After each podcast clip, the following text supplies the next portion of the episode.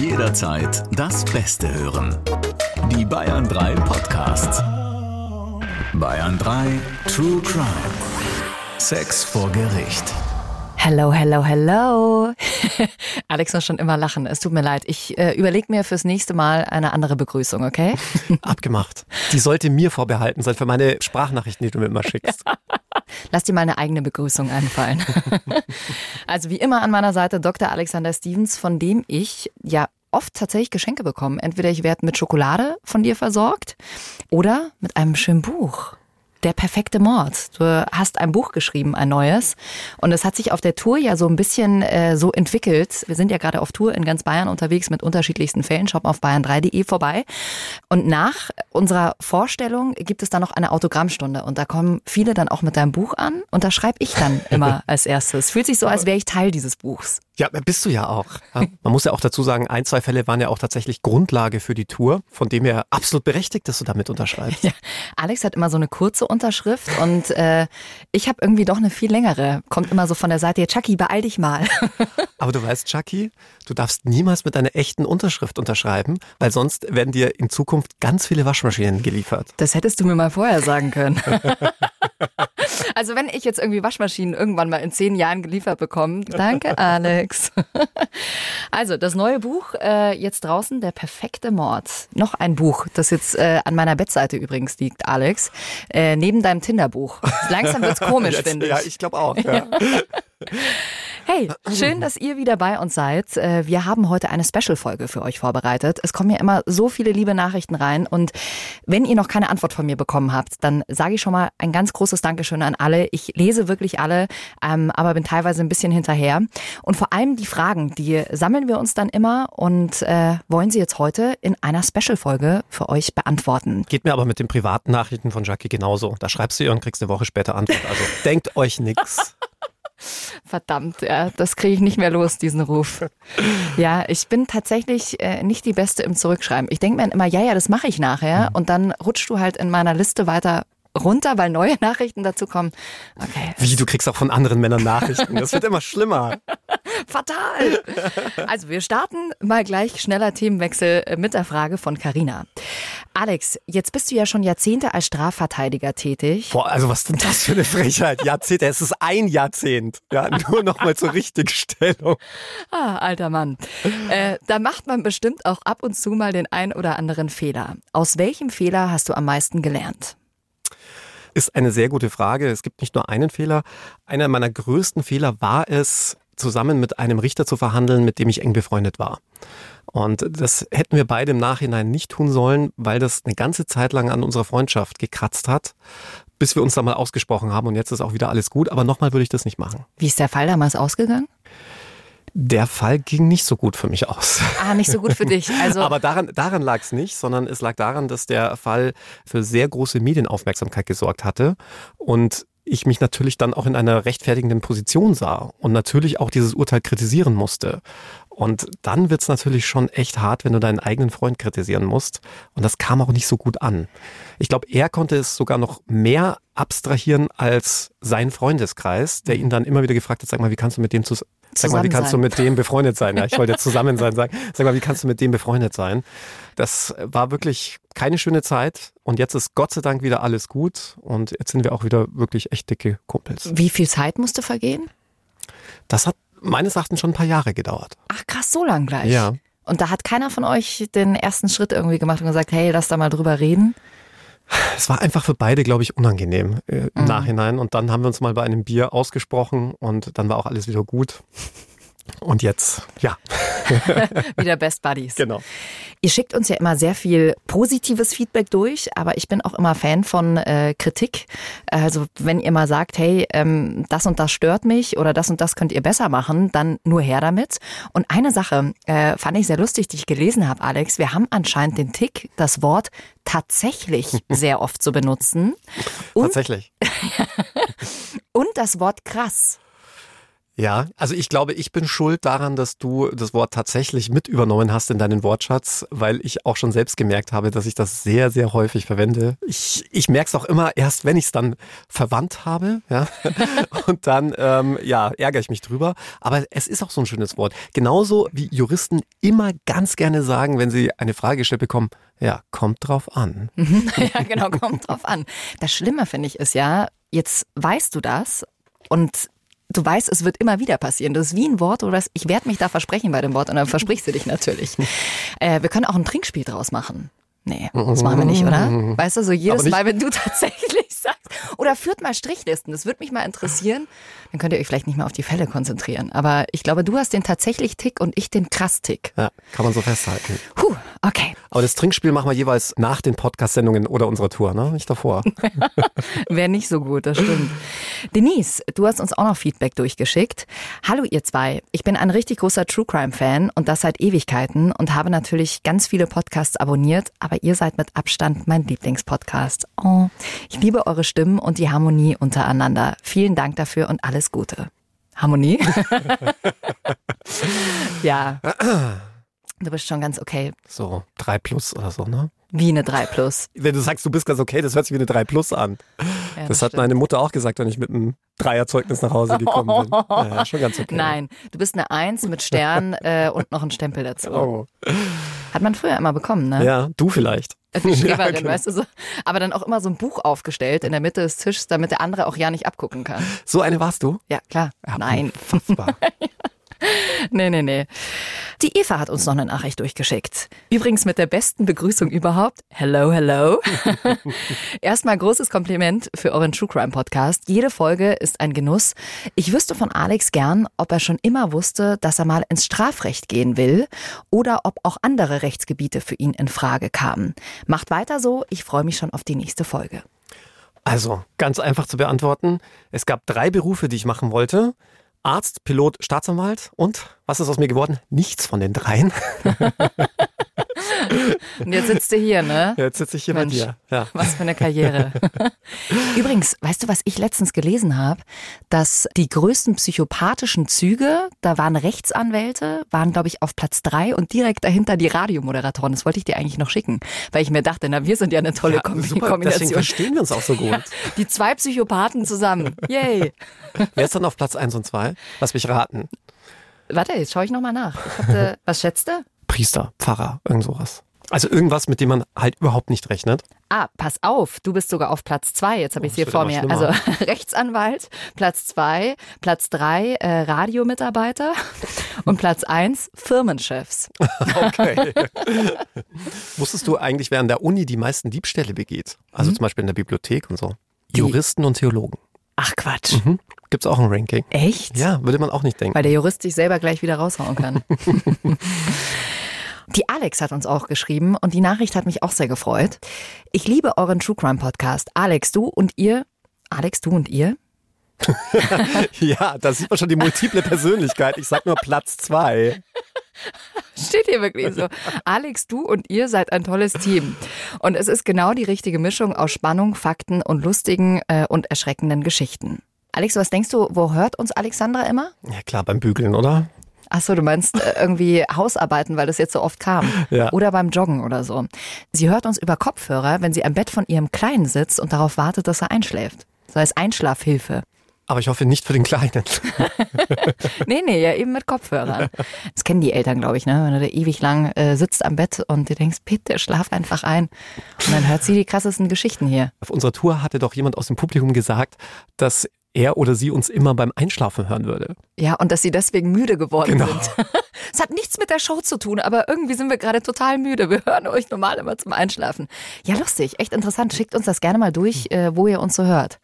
Ich finde es auch immer total lustig, ähm, wie ihr teilweise auf Instagram heißt. Hier haben wir eine Nachricht von die Schokoladenliebhaberin bekommen. Oh, die ist jetzt schon bei mir ganz oben in den Top Ten. Ne? Du weißt ja, ich kann ja von Schokolade, ich kann ja von vielen die Finger lassen. Ich habe in meinem ganzen Leben noch keine Drogen genommen, trinke ja auch fast keinen Alkohol, aber Schokolade. Und deswegen ziehst du mich in dieses schreckliche Boot mit rein und bringst mir jedes Mal vor der Tour entweder ein Schoko-Osterhase oder schau mal, ich habe dir hier noch was mitgebracht, ziehst mich mit rein. Ja, weil irgendwann werde auch ich auf der Bühne dann sagen, du, Jackie, meinst du nicht, dass dir deine Hose ein bisschen zu eng ist? Magst du eigentlich noch erzählen, was für ein tolles Geschenk du von mir bekommen hast zum Geburtstag? Alex hatte nämlich bei unserem letzten Tourstop in Deggendorf äh, Geburtstag an dem Tag und dann gab es ganz am Ende auf der Bühne noch ein ganz tolles Geschenk für ihn. Das stimmt. Ich war auch wirklich sehr gerührt und es hat mich total gefreut, denn ich wusste wirklich gar nichts davon und plötzlich kam da Kuchen mit Feuerwerken und irgendwelchen Pyrotechniken auf die Bühne und dann durfte ich mich umdrehen und dann war auf unserer riesigen Leinwand ein Herr in einem maßgeschneiderten Anzug zu sehen und zuerst habe ich mir gedacht, boah, da sehe ich aber gut aus, bis ich dann gemerkt habe, das bin ich gar nicht. Nur dein Kopf halt, ne?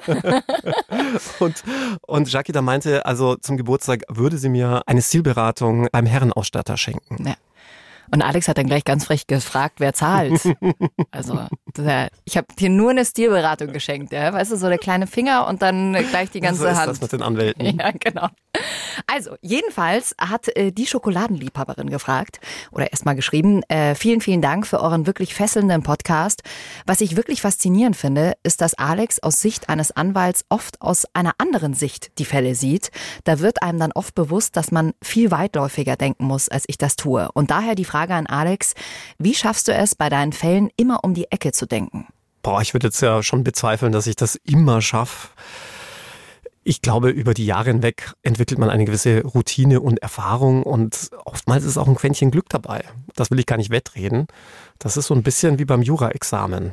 Da würde ich dann auch behaupten, was die Notenvergabe angeht, dass da auch so ein bisschen Glück dabei ist.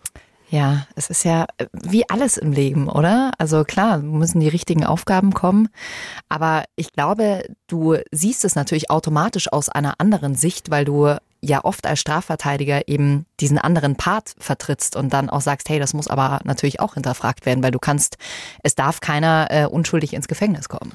Und was sicherlich auch hilfreich ist, ist, dass man nicht so emotional an die Sache rangeht. Wenn man als juristischer Laie von einem schlimmen Verbrechen hört, dann hat man sofort Empathie für das Opfer. Aber wenn man das Tag ein, Tag ausmacht, mhm. ich vergleiche das ja immer gern mit dem Arzt, auch der muss Leuten gegebenenfalls mal auch ungünstige oder schlimme Nachrichten überbringen und das macht er halt auch tagtäglich. Ich glaube, da geht es uns Juristen ähnlich. Ja. Hast du auch manchmal an Tagen irgendwie so ein Brett vorm Kopf, dass du sagst, boah, ich komme hier irgendwie überhaupt nicht weiter, äh, ich muss da mal bei meinen Kollegen nachfragen oder bist du eher so ein Lucky Luke? Na, schön wär's. Einsam durch die Liste. Nein, bei uns in der Kanzlei, das ist ja auch das Schöne, wir sind ja relativ viele Anwälte bei uns in der Kanzlei, dass wir uns da sehr rege austauschen. Und ganz häufig bekomme ich Anrufe von meinen Kanzleikollegen, ihre Fälle betreffend, also Fälle, mit denen ich überhaupt nichts zu tun habe, einfach um mit diesem unvoreingenommenen Blick nochmal auf einen Fall zu gucken. Und das hilft wirklich ungemein. Umgekehrt genauso. Wenn ich in einem Fall drin bin und einfach nicht weiter weiß oder mir auch mal überlege, wie könnte man jetzt da strategisch am besten vorgehen, frage ich eigentlich immer die Kollegen. Dürft ihr euch da untereinander austauschen oder hat man da auch sowas wie eine Schweigepflicht? Innerhalb der Kanzlei dürfen wir uns austauschen, weil wir alle dieser Schweigepflicht unterliegen. Deswegen dürfen zum Beispiel Anwälte keine anderen Berufe mit in Bürogemeinschaft nehmen. Also ich könnte jetzt nicht mit einem Arzt zusammen eine Kanzlei Schrägstrich Praxis aufmachen. Oder wir könnten jetzt nicht du und ich zusammen in denselben Räumlichkeiten arbeiten, du als Synchronsprecherin, ich als Anwalt, weil das das Gesetz verbietet. Weil du könntest ja theoretisch immer mal was mitbekommen von dem, was bei uns so abgeht. Allein weil du ja schon sehen willst, wer kommt zu uns in die Kanzlei. Von dem her schützt das Gesetz schon diesen Raum der Anwaltskanzlei, wenn du so willst. Jeder, der bei uns arbeitet, unterliegt der Schweigepflicht und auch wenn zum Beispiel Praktikanten bei uns arbeiten oder Rechtsreferendare, die müssen alle eine Schweigepflichtserklärung unterschreiben. Gab es da schon mal, dass dann irgendwie so ein Praktikant äh, irgendwas von einem Fall erzählt hat, was dann für euch wirklich ein Problem am Ende war? Das kann und will ich jetzt nicht ausschließen. Man kann es ja schlecht kontrollieren. Aber es kommt schon immer mal wieder vor, dass man Dinge aus der Presse erfährt, die man selbst der Presse jedenfalls nicht gesteckt hat. Mhm.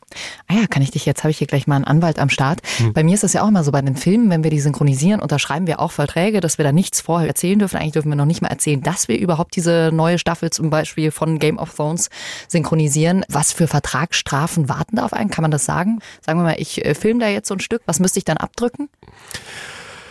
Die Vertragsstrafen kann man selbst aushandeln, denn das Vertragsrecht ist frei. Es gilt die sogenannte Vertragsfreiheit. Grundsätzlich kannst du alles vertraglich regeln, solange es nicht gegen Recht und Gesetz verstößt. Und solange diese Zahlen, die da aufgerufen werden, nicht sittenwidrig sind, kannst du da theoretisch auch sechs, siebenstellige Beträge als Vertragsstrafe aufrufen. Puh, okay. Dann lieber nicht. auch im Starnberg-Prozess, da seid ihr ja auch ein ganzes Team, ne? Das brauchst du bei so einem großen Fall auch einfach. Ja, unbedingt. Ich sage auch den Mandanten, im Strafrecht geht es um wahnsinnig viel. Im schlimmsten Fall um die eigene Freiheit. Und da muss man meines Erachtens alle Möglichkeiten ausschöpfen. Und das ist ja völlig klar, dass man zu zweit, zu dritt viel besser agieren kann. Sechs Augen sehen mehr als zwei. Hm. Jeder ist auf etwas ganz besonders spezialisiert. Jeder bringt eine eigene oder neue Idee mit in einen solchen Prozess. Und bei uns in der Kanzlei ist es, jetzt muss ich das Wort sagen, tatsächlich so, Krass. dass, dass jeder unserer Anwälte was ganz Individuelles und Kreatives hat. Lustigerweise hat auch jeder von uns noch so eine Art Nebenjob. Also der eine hat Schauspiel studiert, der andere ist in der Politik. Ich mache hier mit dir lustige Podcasts und so weiter. Und das erweitert den Horizont ungemein, ja. wie ich finde. Solange nicht einer noch die Bank nebenbei ausraubt und es irgendwie schlecht für den Ruf eurer Kanzlei wäre. Nee, Bankräuber hatten wir noch keinen, aber ich hatte einen Anwaltskollegen, der hatte immer sehr lustige Geschäftsideen. Das muss ich dir einfach erzählen, Jackie, weil ich es so lustig fand. Wir sind dann eines Tages vom Mittagessen zurück zur Kanzlei gegangen und plötzlich hielt er in der Münchner Fußgängerzone bei so einem Touri-Schuppen an. Also so ein Touri-Kiosk, wo es lauter so völlig überteuerte Masskrüge vom Oktoberfest. So Magneten. Genau, und Magneten äh, und vor allem Postkarten gab. Und dann nahm der so den ganzen Schwung Postkarten mit vom Münchner Oktoberfest. Und da habe ich mir so gedacht, hä, ich meine, der wohnt in München, warum sollte er Postkarten vom Münchner Oktoberfest verschicken? Und habe ihn dann gefragt. Er sagt, ja, er hat da so eine Geschäftsidee, die er so nebenbei betreibt. Und zwar verschickt er im Auftrag von anderen Menschen Postkarten vom Oktoberfest. Einfach weil die vielleicht behaupten wollen, dass sie im Oktoberfest waren. Andere, weil sie ein Alibi brauchten, weil sie in Wirklichkeit nicht auf dem Oktoberfest, sondern bei der, bei der Affäre im Hotelzimmer waren. Und hat damit richtig Asche verdient. Ist jetzt wirklich kein Witz. Was hat er? An dieser Stelle schöne Grüße an Peter König. Ja, äh, liebe Grüße auch an dich, Peter. Du bist ja ein netter Freund hier, gleich mal den Namen rausgehauen. Ach, war das nicht auch der Peter, der dich eigentlich hat sitzen lassen, als äh, du ihn anrufen wolltest? Ich erinnere mich noch an diese Geschichte, als du ein Tinder-Date hattest und er dich irgendwann retten sollte und dich anrufen sollte und er hat dich nicht angerufen oder er hatte sein Handy dann aus. War das dieser genau, Peter? das war genau dieser Peter, der dann zwei Tage später schrieb, oh, hab gerade deine WhatsApp gelesen. Tja, Peter, Karma is a bitch. Jetzt kommt alles zurück. Aber weißt du, wie viel so eine Postkarte gekostet hat? Du, ich glaube, der hat pro Postkarte irgendwas zwischen 40 und 60 Euro verlangt. Eine Postkarte Boah. kostete 1,50 plus Porto. Das ist eine schöne Rendite, würde ich sagen. Ja, äh, guter Gewinn, ja. Jetzt muss ich nur aufpassen, nicht, dass er jetzt noch mit dem Finanzamt Ärger bekommt. Ja, genau, stimmt. genau, das hat er leider nicht angegeben. Tja, Freundschaft gleich ruiniert mit einer Podcast-Folge. So, jetzt kommen wir mal zurück zu euren Fragen. Mensch, wir sind aber ganz schöne hier Kaffeeklatsch. Fies, ne? ja. ja. Vom Sebastian, die passt nämlich noch dazu, zu unserer Ausgangsfrage. Gibt es bei dir denn irgendwann einen Mandantenstopp, Alex? Ähm, ich kann mir vorstellen, dass es irgendwann ziemlich unübersichtlich werden kann bei zu vielen parallelen Fällen. Vielen, vielen Dank an euch. Macht weiter so. Ja, den gibt's. Jetzt muss ich schon wieder sagen, tatsächlich. Ja, den gibt's wirklich. Wow. Denn ich bin der Meinung, wenn man zu viel annimmt, verlierst du den Überblick. Und klar bezahlst du das ein Stück weit auch mit, dass jeder unserer Anwälte nur ein gewisses Kontingent an Fällen übernehmen kann. Aber wenn du wirklich effektiv und vernünftig verteidigen willst, ich meine, Jackie, du kennst ja selbst aus unserer Tour die Aktenberge, die man da wälzen muss, mhm. dann kannst du nicht hunderte von Fällen annehmen. In welcher Range bewegen wir uns da? Wie viele Fälle sind das dann, äh, dass man sagen muss, nee, stopp, ich kann keinen mehr annehmen? Kommt natürlich immer auf die Art und Größe des Falls drauf an. Jetzt hast du übrigens wieder, das kommt drauf an, ne, des, ja. des Anwalts. Aber es ist wirklich so, wenn du einen wirklich großen Fall hast, nehmen wir mal den Dreifachmord von Starnberg, dann kannst du nur eine Handvoll solcher Prozesse pro Jahr parallel führen, weil du sonst auch den Überblick verlieren würdest. Zur letzten QA-Folge, da haben wir noch eine Frage von Tobi bekommen. Da hat sich also aus der Antwort auf eure Frage gleich wieder eine neue Frage ergeben. Geht um einen Fall, von dem du, Alex, in der Folge erzählt hast, bei dem eine Mutter andere Mütter warnen wollte. Ihre elfjährige Tochter hat ein Nacktfoto von sich gemacht und dieses Foto hat die Mutter an die anderen Mamas geschickt, um die anderen zu warnen, nach dem Motto, achtet auf eure Kinder und sie wurde dann dafür aber von einer anderen Mutter wegen Verbreitung von Kinderpornografie angezeigt. Und jetzt will der Tobi wissen, wie das mit Urlaubsfotos ist. Was, wenn er seinen Sohn am Strand fotografiert, wie er nackig im Sand spielt und das an die Oma schickt? Mache ich mich damit eigentlich auch strafbar? Ja, in dem Fall kann ich dem Tobi Entwarnung geben. Solange es sich um nicht sexualisierte Bilder, noch dazu von den eigenen Kindern handelt, macht man sich selbstverständlich nicht strafbar. Der Gesetzgeber hat letztes Jahr deshalb den Straftatbestand des Besitzes und des Verbreitens von Kinderpornografie verschärft, weil häufig auch Bilder von Kindern im Internet aufgetaucht sind, die zwar jetzt nicht eindeutig kinderpornografisch waren, also pornografisch im Sinne von Geschlechtsverkehr, Blick auf die gespreizten Beine und ähnliches, sondern eher einfach nur nackte Geschlechtsteile gezeigt haben. Und Nacktheit ist für sich genommen ja nichts Strafbares. Wir kommen ja alle nackt zur Welt. Nur haben das viele Straftäter eben ausgenutzt, um sogenannte Posingbilder zu erstellen. Sprich, Kinder, die völlig arglos nackt am Strand spielen, am Schwimmbad und dann irgendwie mit dem Teleobjektiv genau auf die Geschlechtsteile gezoomt wurde. Hm. Und auch das will man natürlich unter Strafe stellen, denn dann steht nicht etwa ein nacktes spielendes Kind im Vordergrund, weil man das irgendwie für das Familienfotoalbum haben will, sondern natürlich hier wieder das Sexualisierte. Und da gilt die Faustregel, wenn ein objektiver, durchschnittlicher Beobachter beim Blick auf das Foto und die Umstände, die das Foto zeigt, für möglich halten könnte, dass es sich hier um eine harmlose Strandaufnahme handelt oder vielleicht auch ein medizinisches Lehrbuch, dann macht man sich natürlich nicht strafbar. Wenn wir jetzt mal von der Kinderpornografie weggehen, wie ist das, wenn man jemanden ein Nacktfoto schickt und der verbreitet das dann weiter? Wie viele Chancen hat man da, dass der dafür ein bisschen Stress bekommt? Die Chancen sind sehr hoch. Denn wenn ich freiwillig Nacktfotos oder auch Pornos von mir verschicke, dann sind die nur für den bestimmt, dem ich schicke. Wenn der das dann wiederum weiterverbreitet, macht der sich strafbar. Was bekommt man dafür? Das Ganze nennt sich dann Verletzung des höchstpersönlichen Lebensbereichs und kann mit Freiheitsstrafe von bis zu zwei Jahren oder Geldstrafe bestraft werden. Hm. Kommen wir zur nächsten Frage von der Beffi. Die hat uns geschrieben, Alex, du rätst ja immer einen Anwalt einzuschalten, bevor man eine Aussage macht. Gilt das auch für Zeugen? Wenn man ja nur Zeuge ist, kommt das für die Polizei ja ziemlich seltsam rüber, wenn ich erstmal sage, äh, ich sage nichts ohne meinen Anwalt. Ist tatsächlich so. Jetzt habe ich schon den dritten Strich, ne? Ja. Gott, äh, ich hoffe, äh, ihr macht das Trinkspiel nicht mit Schnaps. Aber immerhin merke ich es mittlerweile. Beffi, ja, wenn man als Zeuge plötzlich nach dem Anwalt verlangt, macht man sich in den Augen der Polizisten sicherlich sehr verdächtig. Das sehe ich genauso. Deswegen rate ich auch Zeugen, die sich an mich wenden, grundsätzlich davon ab, einen anwaltlichen Beistand mit zu einer Zeugenaussage zu nehmen, sofern es sich hier wirklich nur um eine Zeugenaussage handelt und nicht irgendeine kriminalistische List oder polizeilichen Trick, jemanden zunächst als Zeugen zu befragen und sich dann ganz schnell herausstellt, nee, in Wirklichkeit ist das deren Hauptverdächtiger. Da muss man immer ein bisschen aufpassen, denn die Grenzen sind da fließend. Aber ich gebe dir da schon recht, es kommt schon ein bisschen komisch, auch wenn man grundsätzlich auch als Zeuge sich zu jedem Zeitpunkt eines sogenannten anwaltlichen Zeugenbeistandes bedienen kann. Aber ich weiß das ja nicht immer, ob die mich vielleicht verdächtigen. Klar, im Zweifel immer lieber zum Anwalt gehen und erstmal den Sachverhalt klären. Wenn es allerdings zum Beispiel um eine bloße Beobachtung geht, ja, also Verkehrsunfall gibt, oder sowas. Verkehrsunfall oder äh, es gibt einen Zeugenaufruf, wer hat den Bankräuber aus der Bank stürmen sehen, dann wird man jetzt nicht davon ausgehen, nur weil die Beffi irgendwie 30 Meter davon entfernt war und gerade beim Schuhe kaufen war, dass sie, sie dass sie jetzt äh, mit der Tat was zu tun hat. Es sei denn, und das wissen wir ja seit unserer True Crime Show, sie hat dem Bankräuber davor noch viel Glück gewünscht. Denn dann wäre man möglicherweise in der psychischen Beihilfe. Warst du eigentlich schon mal Zeuge bei irgendwas? Ja, ich war tatsächlich schon öfters Zeuge. Du weißt ja, ich habe ja vor meinem Studium und auch während des Studiums als Rettungssanitäter gearbeitet. Da kommt man natürlich auch sehr häufig in Situationen, die im Nachgang dann vor Gericht enden. Ich war auch schon mal Zeuge in einem Mordprozess. Was? Hm. Erzähl. War ein ziemlich krasser Fall. Ich hatte Nachtschicht und gegen drei Uhr morgens ging der Alarm und ich bin dann mit dem Notarzt zusammen dann ausgerückt und kamen an eine sehr verlassene Landstraße, bei dem drei, vier Menschen um einen am Boden liegenden Mann standen, dem sie notbehelfsmäßig den Kopf eingebunden hatten.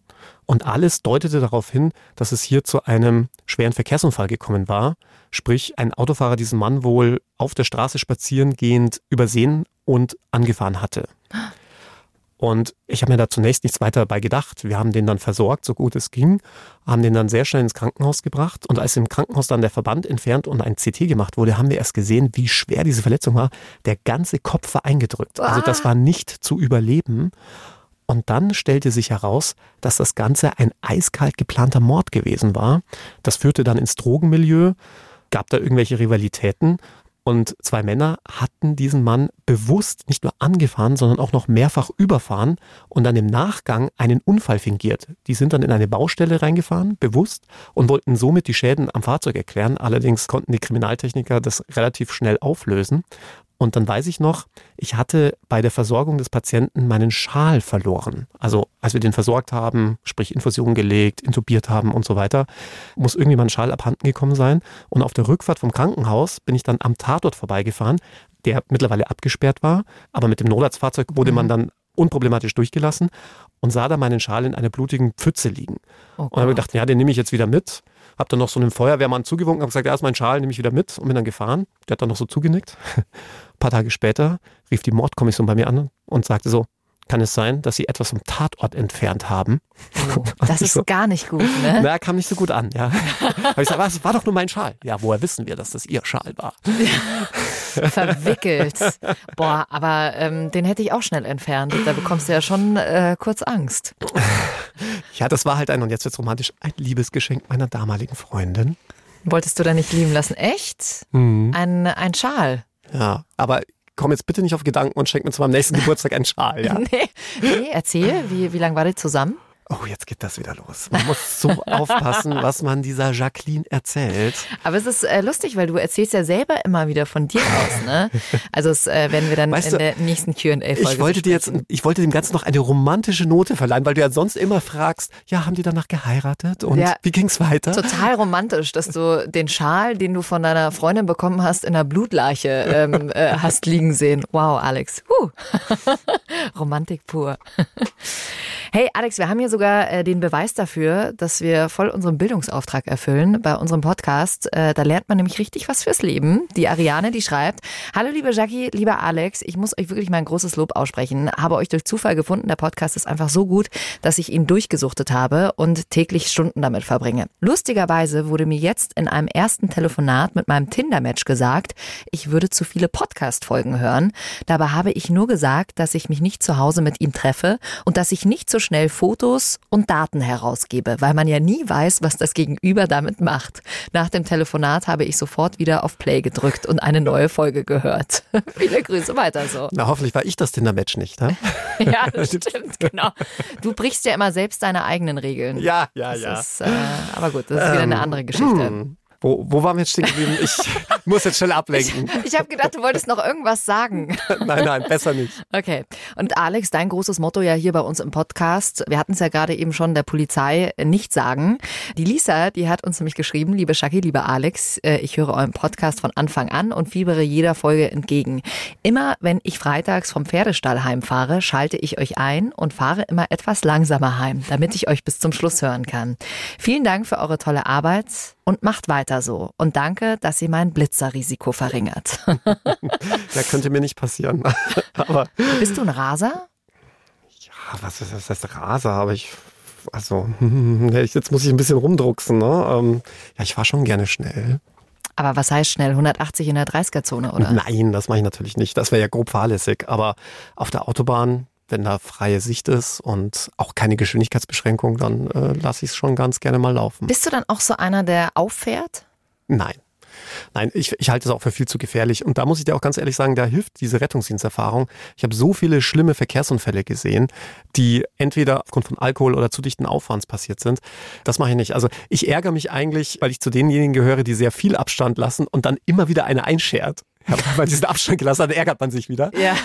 Aber da bin ich, glaube ich, ähm, ein bisschen gebrandmarkt durch die Zeit im Rettungsdienst. Ja, das regt mich auch immer so auf. Ich habe dann manchmal wirklich das Gefühl, ich kann auf der linken Spur überholen so, und jetzt fahre ich extra langsam. Jetzt kann es mir richtig auffallen. Und dann denke ich mir immer, wo ist dann Cobra 11, weißt du? Die Autobahnpolizei, ja. die, die mal rauszieht. Aber pass auf, auch das absichtliche zu langsam fahren kann eine strafbare Nötigung sein. Wer macht denn sowas? Ich habe das auch noch nie gehört. gehört. Nee. Eine Folge, die euch auch ganz besonders beschäftigt hat in letzter Zeit, war Folge Nummer 14, der Geldsklave. Alex, es tut mir übrigens leid, es hat sich immer noch keiner bei mir gemeldet, der gern dein Geldsklave sein will.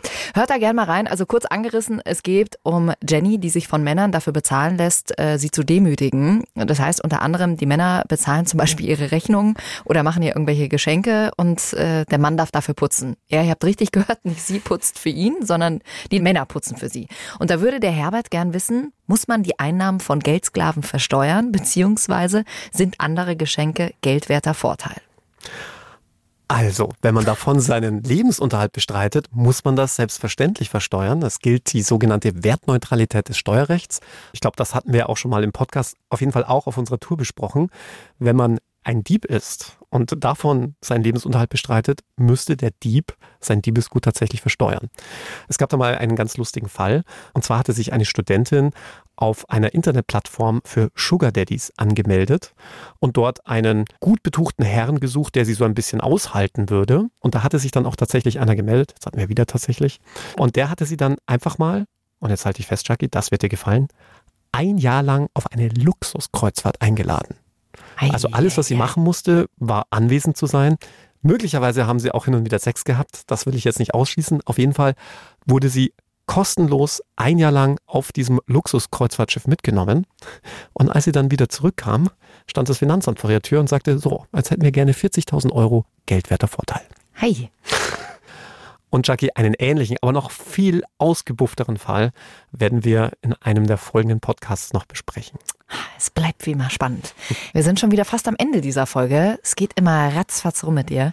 Ich könnte noch stundenlang so weitermachen. Wir müssen bald wieder eine Q&A-Folge machen. Schickt uns gern weiter Fragen durch. Eine würde ich gerne noch mit reinnehmen, und zwar die von Martha, die ja im wahrsten Sinne des Wortes, ich liebe ja Wortspiele, not, äh, ein bisschen pikant ist. Da geht es um Musiker Drake. Ich weiß nicht, kennst du den, Alex? Nein, aber du sicherlich, oder? Doch, weil du ja immer jeden Tag 24 Stunden Bayern 3 hörst, kennst du Musiker okay. Drake. Klar, Drake, wer kennt ihn nicht? Wer kennt ihn Guter nicht, Freund ja. von mir. Ja. Und da gibt's eine ziemlich abgefahrene Geschichte. Der soll nämlich angeblich immer, um zu verhindern, dass seine One-Night-Stands Samenraub begehen, Chili-Soße in die benutzten Kondome füllen, bevor er es wegschmeißt, ja? um eben das Sperma abzutöten. Und warum ist es rausgekommen? Ein Model äh, soll sich das in den Intimbereich geschmiert haben und das muss wohl höllisch gebrannt haben und jetzt äh, will sie Drake verklagen. Also soweit erstmal ganz nüchtern die Geschichte. Ob das jetzt stimmt oder nicht, äh, lassen wir mal dahingestellt. Äh, ist ja oft so mit den Promi-Gerüchten, dass dann vielleicht was bisschen Größeres draus gemacht wird. Ich finde es auch komisch mit Chili-Soße. Solltest du vielleicht sehen, ja, dass es äh, nicht mehr ganz so weiß ist und vielleicht ein paar rote Stückchen drin sind. Aber gut. Und Martha lässt diese Geschichte nicht mehr los. Deswegen die Frage, ist das Sperma in diesem Fall nicht noch das Eigentum von Drake, weil es in seinem Mülleimer von dem Model rausgefischt wurde? Sie hat lange darüber mit ihrer Mutter diskutiert. Macht weiter so. So, Jackie, und jetzt wissen wir beide, warum Containern strafbar ist. Jetzt habe ich es auch endlich gecheckt, warum Gerichte es als strafbaren Diebstahl ansehen, wenn Leute aus Müllcontainern bei Supermärkten Lebensmittel mitnehmen. Was ich übrigens schrecklich finde, weil ganz ehrlich, das Zeug wird sowieso weggeschmissen. Also dann kann man sich das doch auch rausnehmen. Sehe ich genauso, aber jetzt mit Drake verstehe ich's. Ne? Also wenn du dann Sperma klaust, nur diesen Fall hatte der Gesetzgeber wahrscheinlich vor Augen. Ne? Ja, genau. Hat sich gedacht, Mensch, ja, wenn dann wieder jemand Sperma klaut. Also heißt, in dem Fall hat sie eigentlich nicht viel Chancen, weil es ist ja noch sein Eigentum in dem Moment gewesen. Also nach deutschem Recht wäre es tatsächlich noch in seinem Eigentum, weil die Juristen sagen, man gibt das Eigentum nicht auf, wenn man etwas in den Müllcontainer schmeißt, weil man ja nicht will, dass das jemand anders bekommt, sondern man will, dass es entsorgt wird. Ein guter Vergleich ist zum Beispiel die Autoindustrie, die Testfahrzeuge herstellt und die dann getestet hat und die dann entsorgt werden müssen. Dann wollen die auch nicht, dass man dann aus dem Müllcontainer den neuen Ferrari F40 als Prototyp rausklaut, sondern der soll dann auch vernichtet werden. Ganz dummes Beispiel. Mhm. Und ähnlich verhält es sich auch hier. Drake hat das Eigentum an seinem Sperma hier nicht aufgegeben, sondern will, dass es vernichtet wird. Deswegen wäre es tatsächlich strafbar, das zu klauen. Das Problem ist nur, Unterhaltspflichtig wäre nach deutschem Recht trotzdem. Na dann, zum Glück hätten wir das auch noch geklärt. Also wir halten euch äh, hier bei unserem Kaffeeklatsch weiter auf dem neuesten Stand, was äh, mit Drake äh, und seinem Chili-Sperma geworden ist. An dieser Stelle schöne Grüße, Drake. Alter Kumpel. Genau. Hey, und da jetzt hier ein paar Fragen übrig geblieben sind, in drei Wochen ist es wieder soweit, da nehmen wir uns wieder Zeit für eure Fragen in einer Special Q&A-Folge. Wenn ihr auch noch Fragen habt, schickt sie uns gern durch über den Bayern 3 Instagram-Kanal und ihr könnt jetzt noch voten für uns, für den Deutschen Podcastpreis. Ja? Packe ich euch nochmal in die Shownotes rein. Stimmt, zum zweiten Mal sind wir schon nominiert. Hast du eigentlich äh, mit allen Geräten abgestimmt? Ach so, ja, weil, weil ja die IP-Adresse getrackt wird. Man ja. muss also so aufpassen. Ja. Selbstverständlich. Handy, Laptop, Tablet, alles, was ich gefunden habe. Wunderbar. Vorzeigekollege. Hey, schön was. Alex, äh, was hören wir von dir nächste Woche? Es geht um eine ganz schmutzige Nummer und da bleibt dir jetzt jeder Fantasie freien Lauf überlassen. Es war klar, dass die schmutzige Nummer dein Lieblingsfall ist. Wir freuen uns drauf. Hey, und wenn ihr sagt, oh, dieser Podcast-Stoff, der geht mir immer viel zu schnell aus, dann hört doch mal rein. Bei meinen tollen Kollegen kann ich euch wirklich nur empfehlen. Corinna und Christine, die sprechen über Liebe, über Beziehungen, über Sex und das super, super ehrlich. Findet ihr überall, wo es Podcasts gibt. Freundschaft Plus ist so ein richtig schöner Mädelsabend, den ihr mit den beiden verbringen könnt dass die beiden mich noch nie eingeladen haben? Zum Mädelsabend? Schlage ich Ihnen mal vor. Vielleicht. Ja, gerne. Jederzeit. Da kann ich meine femininen Züge mal ausleben, ne? Wunderbar. Prosecco. Nein, so geht's ja bei Mädelsabenden nicht mehr zu. Ja, ja äh, Tupper, Tupper Party, ne? Genau so ist es, Alex. Genau mhm. so feiern wir. Alle Klischees bedient das heute. Ist, ja, aber wirklich, das ist wirklich lustig manchmal. Ich glaube, wie Männer denken, wie Frauenabende ablaufen. Weißt du, so mit einer Gurkenmaske ähm, sitzt du dann auf der Couch aber auch umgekehrt. Ihr denkt auch, wir reden nur über Fußball und Sex, ne? Dabei ist es umgekehrt. Wir reden über Fußball ja. und Sex. Und bei euch ist es total langweilig. Hey, wir hören uns nächste Woche wieder. Wir brauchen noch eine tolle Verabschiedung. Hello, hello. hello, hello. Bye, bye, bye. Nein, warte mal, was würde denn gut passen? Was wäre denn eine tolle Verabschiedung? Bussi Baba. Bussi, Bussi Baba. Bussi Baba. Ja, das geht immer. Also wenn ihr noch eine tolle Verabschiedung für uns habt, dann schickt uns die gerne durch. Vorschläge, nur her damit.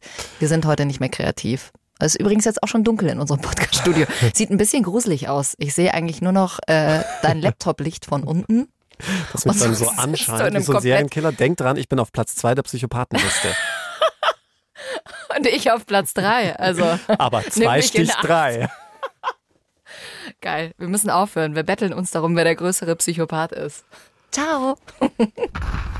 True Crime. Sex vor Gericht. Noch mehr packende Podcasts jetzt auf bayern3.de.